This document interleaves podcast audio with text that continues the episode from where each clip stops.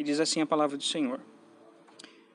Então o Senhor deu ao povo todas estas palavras: Eu sou o Senhor, seu Deus, que o libertou da terra do Egito, onde você era escravo.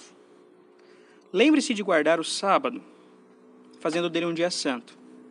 Você tem seis dias na semana para fazer os trabalhos habituais, mas o sétimo dia é o sábado do Senhor, seu Deus.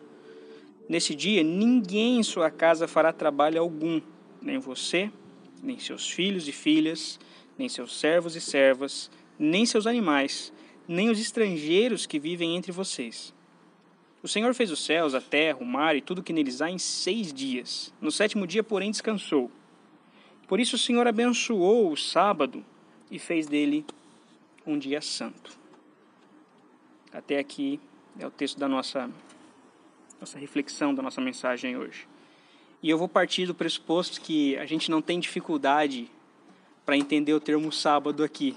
Se a gente tiver alguma, alguma dúvida, alguma coisa ainda, a gente posteriormente, no nosso papo, na nossa conversa, mas eu vou partir aqui então do pressuposto que a gente entende sobre o que esse mandamento fala, né?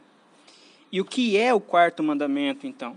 Para a gente já, já entrar na nossa exposição. Ele é uma declaração, o quarto mandamento ele é um testemunho de que Deus também ele é Senhor sobre o tempo. Ele é dono do tempo. Eu costumo pensar que duas áreas da nossa vida que a gente tem maior dificuldade em colocar debaixo do senhorio de Cristo é o financeiro e o tempo. A gente tem alguma dificuldade em entender que todas as nossas posses, todos os nossos bens, tudo aquilo que entra na nossa conta, né? Tudo aquilo que a gente guarda no nosso travesseiro, que tudo isso pertence ao Senhor, né? E às vezes as pessoas é, pensam que entendem essa questão financeira e falam assim: não, eu devolvo para o Senhor o dízimo, os 10%, está tudo certo. E outra parte que eu vejo que a gente tem muita dificuldade é entender que o nosso tempo também pertence a Deus. Então esse mandamento, ele é esse testemunho, essa declaração de que Deus ele é Senhor do tempo, do nosso tempo e do tempo como um todo. É um dos mandamentos mais longos que a gente tem aqui no Decálogo, tá? E um dos mais controversos aí em relação à sua aplicação. A gente sabe muito bem a respeito disso.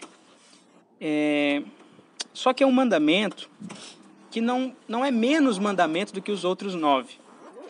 Né? É, ele é tão mandamento quanto os demais. Ele não deve ser um mandamento esquecido, não deve ser um mandamento negligenciado. Porém, atualmente, quando a gente pensa assim, em rejeição dos mandamentos, talvez na nossa sociedade, né, nas nossas igrejas, seja o mandamento mais rejeitado. E eu vou voltar lá na nossa introdução. Esses mandamentos eles são dados inicialmente para a comunidade de Israel, o povo de Deus. Então, quando eu falo da nossa sociedade hoje, vamos lembrar que, primeiramente, eu estou falando da nossa sociedade enquanto comunidade cristã, das nossas igrejas, as igrejas às quais a gente pertence como membro, nessa igreja que a gente serve.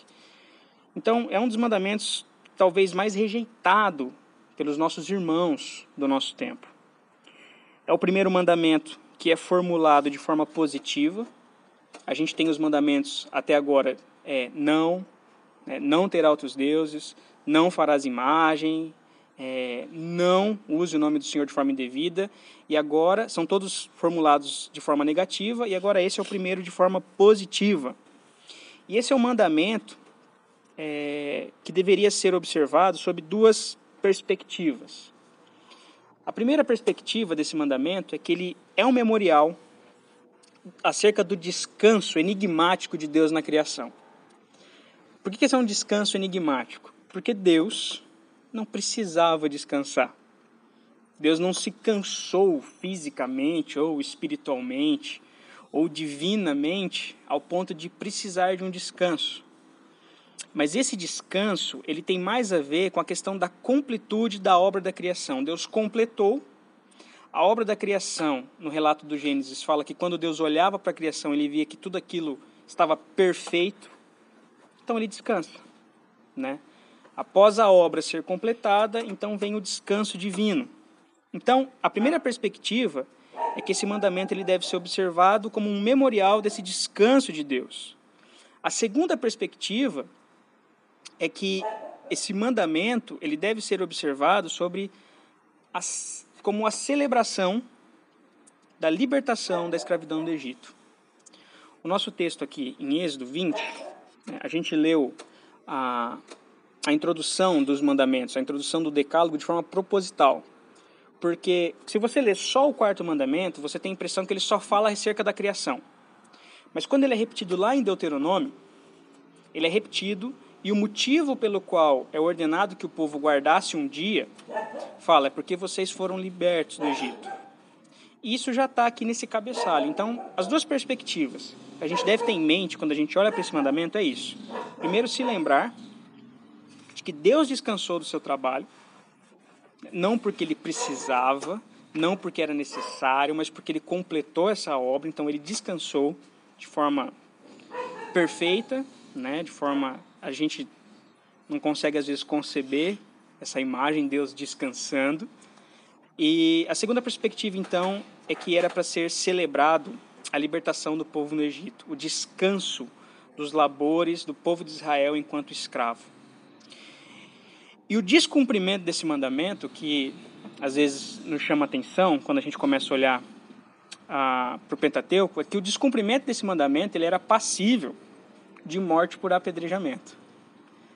Quem fosse pego desrespeitando, né, não cumprindo esse mandamento, seria apedrejado até a morte. E para a gente hoje parece um negócio absurdo, né? Onde já se viu alguém ser eliminado da comunidade só porque não, não separou um dia para o Senhor. E isso nos mostra a seriedade. O que Deus está ordenando aqui é, é algo tão sério, é algo tão sério que o descumprimento, né, o não cumprimento dessa ordem era passível de, de morte. E vamos lá. Por que, que a gente estuda esse mandamento hoje? Então, por que, que é importante a gente lembrar dele? Porque esse mandamento ele é uma ordenança divina acerca do ritmo, do nosso ritmo de trabalho e descanso. Então, guardem bem esses dois, esses dois fatores: trabalho e descanso. Os dois são igualmente importantes, tá? E a nossa outro motivo pelo qual a gente deve estudar esse mandamento é porque a nossa vida frenética, né, a nossa vida corrida, ela muitas vezes faz a gente olhar para o descanso como algo ruim. Vocês já tiveram essa impressão? Você, você tem tanta coisa para fazer que parece que se você descansar um pouco, você está agindo mal. Você tem tanta coisa, você tem tanta coisa no seu serviço, você tem tanta coisa no seu, na sua faculdade, você tem tanta coisa para lidar que parece que se você fizer uma pausa e tirar uma soneca, fizer uma pausa e ouvir uma música, fizer uma pausa, assistir um episódio de alguma coisa, fizer uma pausa e, vamos lá, né, para os mais crentes, ler a Bíblia, parece que você está fazendo algo errado. Vocês já tiveram essa impressão acerca do descanso?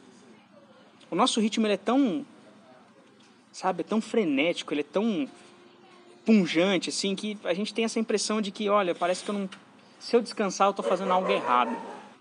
Por quê? Porque para todo, todo lado que a gente olha, as pessoas estão ocupadas. E ser ocupado, a nossa cultura já aceitou isso, que estar constantemente ocupado é algo legal, é algo bem visto olha, tal pessoa, uma pessoa que está muito ocupada, né? Ah, via de regra, a gente costuma escolher ah, os profissionais com quem a gente vai lidar de alguma forma. Eu estou pensando aqui num profissional de saúde.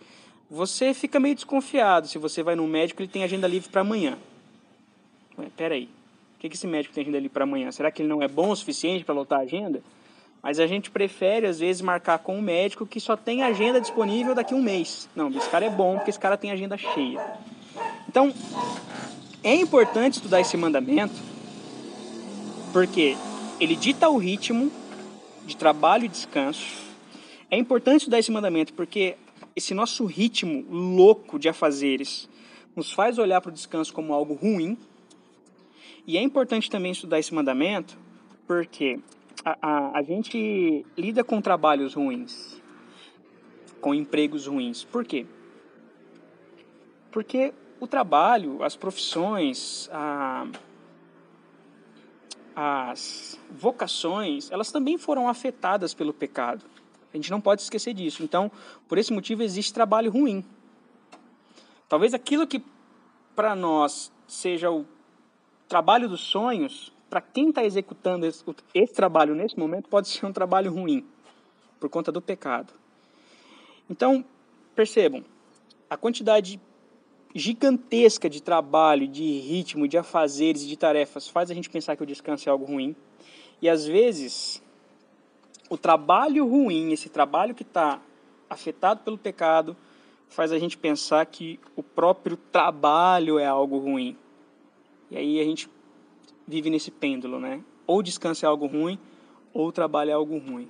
Esse mandamento, então, ele nos, nos chama a esse equilíbrio para entender como que essas coisas se relacionam. Deus nos lembra da importância de uma pausa. Esse mandamento é um lembrete.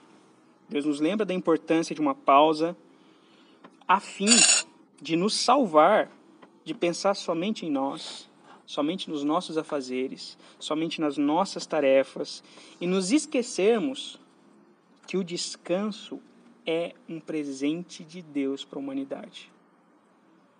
Então, com esse mandamento, Deus está nos lembrando. Ó, para um pouquinho. Não é só trabalho, não são só suas tarefas, não é só as suas metas, não é só a sua empresa, não é só a sua faculdade, não, só os seus estudos. Para um pouquinho. E lembra de que eu deixei um presente para a humanidade. O nome disso é descanso. Esse presente pode ser uma soneca, como eu falei. Esse presente pode ser uma pausa para esticar, alongar. Esse presente, como ele está postulado aqui nesse mandamento, ele é um dia. Deus deu um dia para o ser humano e falou assim: olha, você vai pausar. Hoje a gente tem uma melhor aceitação da necessidade de pausa, né? Porque a sociedade parece que a cultura está começando a entender que a gente precisa de uma pausa. Né? Se a gente não pausa voluntariamente, a gente vai pausar involuntariamente. Às vezes por conta de um emprego, você perdeu o emprego, você foi mandado embora, então você é obrigado a parar. Às vezes por uma condição de saúde. Já, já viu aquela pessoa que ela está freneticamente envolvida com o trabalho, né? o sujeito é aquele workaholic ali no nível mais elevado que tem, aí daqui a pouco, ah, teve um piripá que o cara tem que parar. Então ela falou, não, peraí. A cultura hoje fala assim, não, eu acho que parar um pouquinho é bom.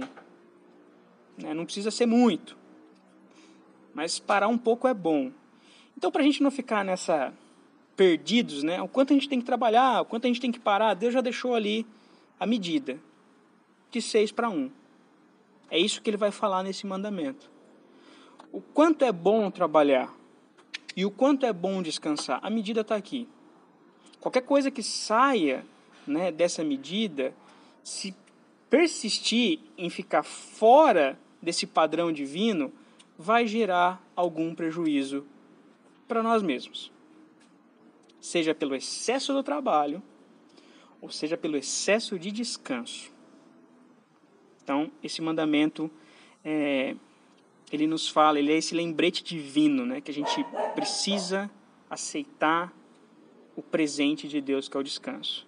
Quando a gente busca reverter essa, essa correria louca do nosso dia, a gente corre o risco de reverenciar mais o embrulho do que o presente.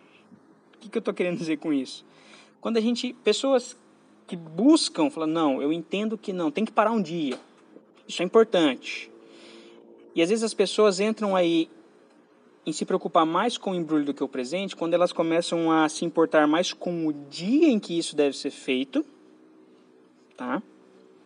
Do que com o que esse dia significa, sobre qual é o propósito desse dia. Então, gente, a gente faz tudo de forma errada. Quando a gente tenta fazer as coisas pelos nossos próprios meios, a chance de a gente fazer coisa errada é enorme. E aqui está mais um exemplo. Quando a gente busca reverter essa quebra desse ritmo frenético entender, não, é importante parar, Deus ordenou parar, a gente corre o risco de se importar mais com o dia em que isso deve ser feito do que o que deve ser feito nesse dia, tá? Então, é bom a gente estudar esse mandamento porque a gente vai buscando esse equilíbrio existente entre o descanso e a santificação desse dia. Em Êxodo aqui, a ênfase está no descanso. Olha, vocês vão descansar, seus filhos vão descansar, seus servos vão descansar, seus animais vão descansar, ou seja, a terra vai descansar. Por quê? Porque isso faz bem para vocês isso faz bem para a terra. Talvez uma pessoa que tenha mais consciência disso é aquele senhor, aquela senhora que trabalha com agricultura. Porque eles entendem que a terra precisa de um período de descanso para continuar produzindo. Então eles têm ali as suas, né, as suas temporadas, temporada de plantio, temporada de colheita, aí precisa ficar um tempo sem que a terra não receba nenhuma semente, que ela só é tratada período de descanso da terra, para depois planta de novo e colhe de novo e tem um tempo de descanso. Eu, eu vi esse ano que alguns, alguns pastores, alguns pregadores, alguns pensadores, teólogos cristãos, entenderam esse momento de esse primeiro momento de de quarentena como Deus dizendo o seguinte: Faz muito tempo que vocês não estão deixando a terra descansar. E agora a terra vai descansar, querendo vocês ou não. Algumas pessoas entenderam, enxergaram esse momento em que a gente foi obrigado a parar a nossa correria, que a gente é obrigado a ficar um pouco mais quieto, né? Saiu até aí estudos dizendo que a o, atividade sísmica da Terra diminuiu nesse período. Então, houve algo grandioso. O, planeta deu uma descansada nesse período, de alguma forma. E alguns enxergam isso como Deus cobrando.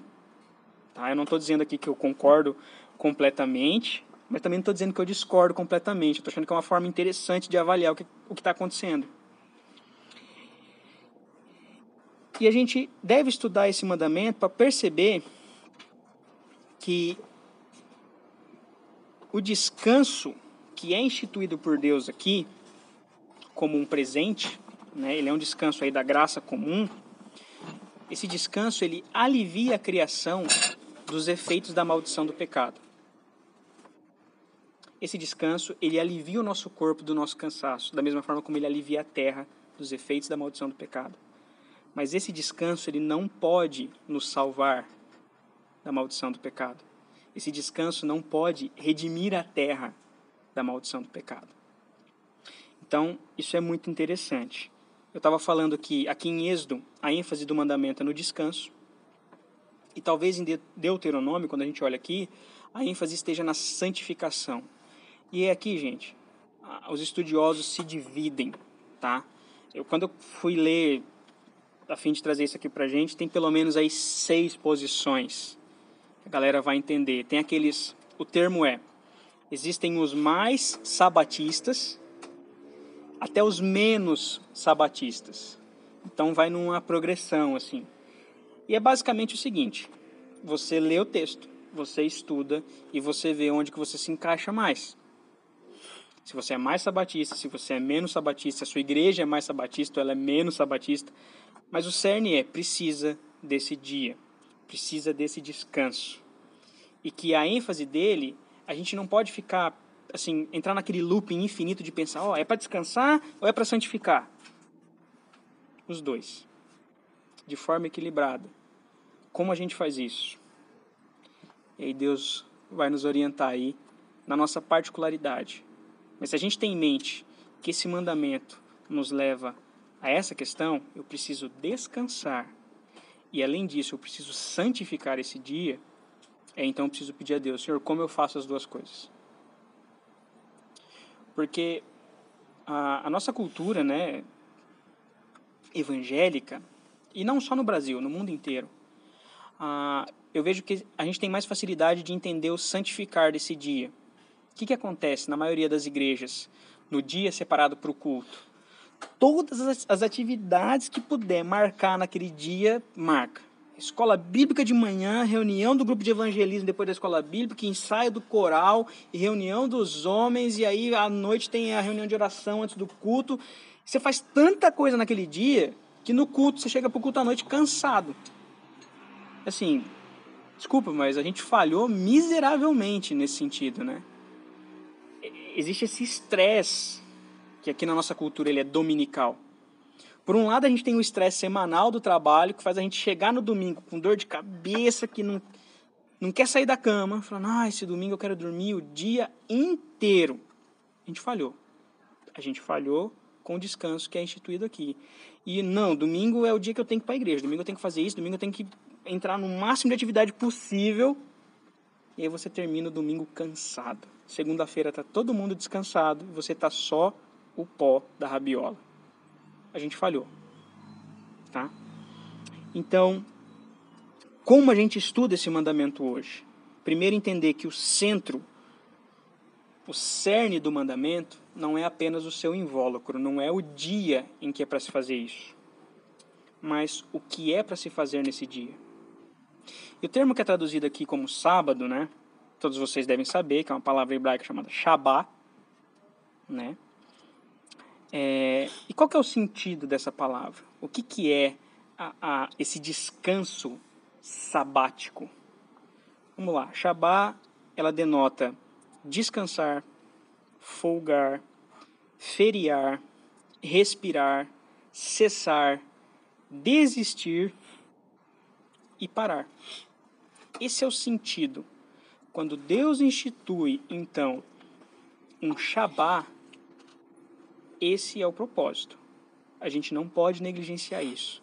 Como eu disse, algumas pessoas tendem a pensar nesse dia somente como um dia para santificação, atividade religiosa, atividade de misericórdia, e a pessoa se cansa mais do que na semana. A gente não pode negligenciar o que está contido nesse termo. Eu vou repetir para vocês: descansar, folgar, feriar. A gente nunca, eu nunca tinha ouvido esse verbo, né? Não esse, esse termo quanto verbo, só como substantivo, feriado, feriar. É, respirar, cessar, que eu achei interessante, desistir, parar. Parar a nossa atividade rotineira. E parar, né? É o último, último substantivo aqui. O foco desse termo, gente, não é a posição do dia da semana. Eu não vou ficar repetindo aqui porque eu sei que a gente está na mesma linha de pensamento. Mas o que esse dia deve significar, tá bom?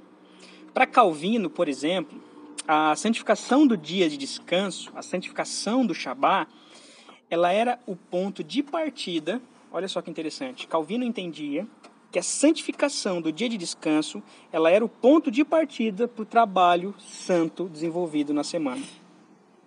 Quer trabalhar de forma santa na sua semana enquanto assessor do juiz? Descansa. Comece a sua semana com descanso. Quer trabalhar de maneira santa enquanto professora? Descansa. E olha só, Calvino falava que a profanação desse dia, de igual forma, ela é a origem da corrupção do trabalho. Como que eu corrompo o meu trabalho? Como que eu trabalho de forma corrompida e não santa? Não tira um dia para descansar. Abraça todos os projetos que você tem para abraçar lá na empresa, faz todos os desenhos que você tem que fazer ao ponto que você não consegue respirar você vai destruir a sua semana. Esse era o pensamento de Calvino. Tá? Santificar esse dia, para Lutero, em contrapartida, era nesse dia você se preocupar em falar de forma santa, agir de forma santa, pensar de forma santa, ou seja, é um dia que você vai decididamente viver de forma santa. É assim que Lutero entendia esse santificar do Shabá. A gente deve entender esse mandamento hoje é, aceitando o fato de que o ser humano ele tem essa necessidade intrínseca de uma pausa física, mental, emocional e espiritual. Quando a gente fala de descanso, talvez a nossa cabeça ela pensa só no descanso físico e passe assim e passa assim na nossa mente às vezes. Não, meu trabalho não tem cansaço, então eu não tenho necessidade de descansar um dia na semana. Eu não me canso no meu trabalho. Eu não sou, de repente, um ajudante de pedreiro, né, um servente de obra que exerce um trabalho assim exaustivo fisicamente. Não, meu trabalho eu fico sentado ali na frente do computador, é tranquilo, eu não me canso, então talvez esse mandamento não seja para mim. Mas a gente tem que aceitar a nossa necessidade da nossa natureza, está na nossa natureza, que tem que ter uma pausa. Se ela não é física, ela é mental. Se ela não é mental, ela é emocional. Se ela não é emocional, se ela não é física, se ela não é mental, ela é espiritual. A gente precisa dessa pausa. A gente precisa assimilar também, se a gente quer entender esse mandamento hoje, a gente precisa assimilar ele de forma construtiva, de forma alegre, de forma positiva. O que, eu estou querendo dizer com isso? Descansar nunca deve ser um fardo. Deixa eu dar um exemplo para vocês como que isso pode acontecer. Você está tão envolvido no seu trabalho e você ama fazer o que você faz, tá? Vamos imaginar aí que você já está no seu trabalho dos sonhos. Você já está na sua faculdade dos sonhos, seu curso dos sonhos, você está fazendo aquilo que você mais queria fazer. E de repente você fala assim, ai, tá tão legal, nossa, esse, sabe, esse trabalho tá tão bacana e ah, amanhã eu tenho que parar porque é o descanso do Senhor. A gente tem que assimilar esse mandamento de forma construtiva, de forma alegre, de forma positiva. É Deus nos dando um presente. E se a gente pensar nisso como um presente, a gente está dizendo assim: não, senhor, não quero esse presente, não. Você já viu alguma criança rejeitar presente? É isso. Vamos lembrar que essas palavras foram dadas para o povo como um pai dando conselhos para os filhos, dando presentes para os filhos. Aí o povo, não, não, não, senhor, não quero não. Nossa, está tão bom aqui, senhor, estou num ritmo tão bom, olha, eu estou numa onda criativa aqui no meu trabalho, que se eu parar... Aí você fala assim, não, mas se eu não parar também, eu vou estar, tá, né, quebrando esse mandamento, e aí fica naquela, sabe, você faz a pausa, você faz o descanso, mas você não está alegre naquele descanso. Então esse mandamento ele a gente tem que assimilar ele dessa forma, de forma alegre, de forma positiva. E a gente para entender esse mandamento hoje, a gente tem que assumir, né? A gente vai ver no Novo Testamento que fazer o bem, que salvar, que recuperar a vida, que curar um doente, que alimentar um faminto é uma forma positiva de cumprir esse mandamento. Eu vou dar alguns exemplos para vocês. Como? Quando você salva alguém, vamos pensar aqui de forma exemplos físicos mesmo. Você está dando para essa pessoa o descanso daquele risco eminente que ela está correndo. A pessoa está vivendo num risco ali constante, de repente de se machucar, de, de, de vir a falecer. Quando você salva essa pessoa, você está dando ela descanso dessa condição que ela vivia, certo? Quando você cura alguém, quando você curar alguém aqui, pensem aí no, no próprio sentido médico da coisa, né? Quando um médico cura alguém de determinada é, doença, de algum mal, esse médico está dando a essa pessoa o descanso de toda aquela luta com aquela doença, com aquela condição que estava ali, talvez arrastando sobre anos, né? A gente tem os exemplos aí na, na Bíblia da mulher lá dos 12 anos, né? É, pensem o quão cansativo não era a vida dessa mulher. E chega uma hora que Jesus cura e dá para ela descanso. O texto fala que essa mulher correu a vida inteira atrás de médicos e dispensou recursos. Pensa como que era a vida dessa mulher. Era a semana inteira procurando médico. Jesus fala assim, ó, descansa, isso não precisa mais. Outra coisa é, a gente estava estudando essa semana a respeito do, do paralítico lá no, no tanque de Bethesda. É isso? Bethesda? É.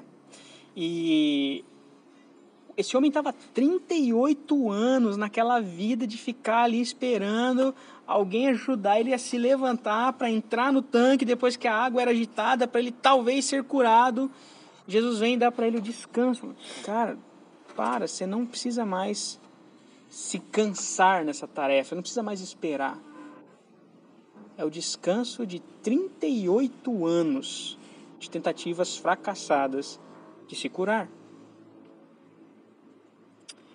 A gente deve entender esse mandamento, então, buscando cumprir esse mandamento, não pelo legalismo, não, ah, eu tenho que descansar.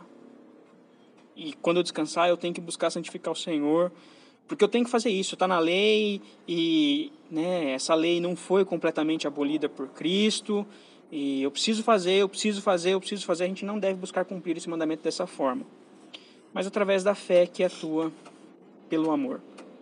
Então, partindo para a conclusão, como que Cristo se relaciona com esse mandamento? Primeiro ponto, a gente concorda e entende que Cristo nunca quebrou um único mandamento. Então, esse é o nosso ponto de partida. Porém, a relação dele com esse mandamento é interessante, porque ele opera vários milagres no sábado. Que para os judeus era algo né, impensável.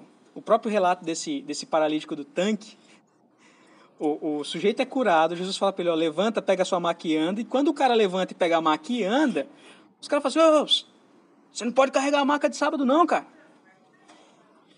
O cara era paralítico, o cara tá andando levando a maca.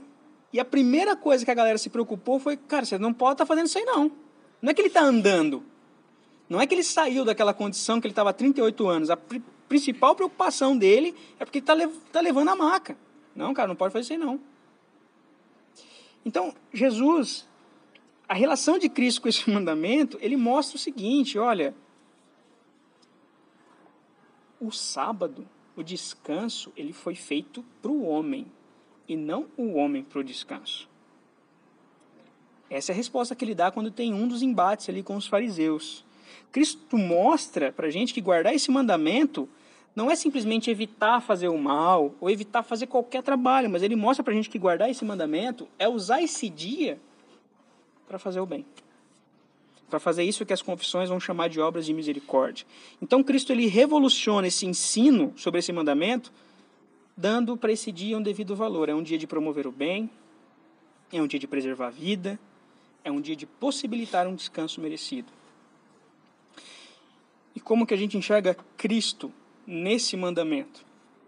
O quarto mandamento ele tem um aspecto escatológico, um aspecto que ele mostra para o fim de todas as coisas. E esse aspecto é a completude de todas as coisas na forma de um descanso. Quando Cristo voltar e se encontrar com a igreja, esse dia é descrito como o descanso do Senhor, o descanso eterno do povo de Deus. A gente entende também que a salvação ela se dá pelo descanso, não pelas obras. A nossa maior declaração enquanto cristão, né, e aqui a gente está no meio de cristãos históricos, reformados. Então, a nossa maior declaração é que a fé não é por obras. A, a salvação, desculpa, não é por obras, mas pelo descanso na obra de Cristo.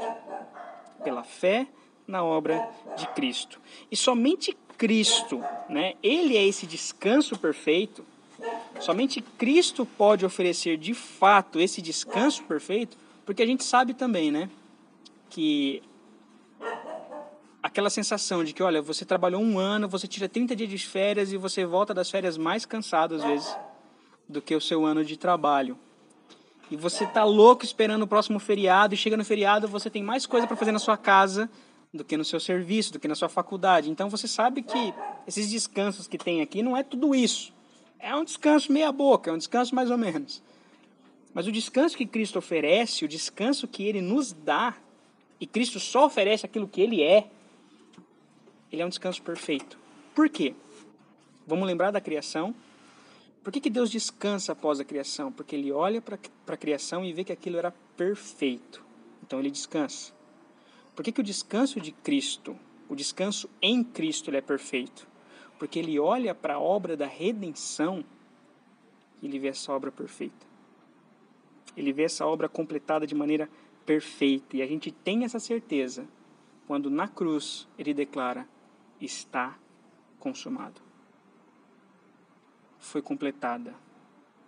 A partir desse momento, a gente então já desfruta desse descanso. Amém?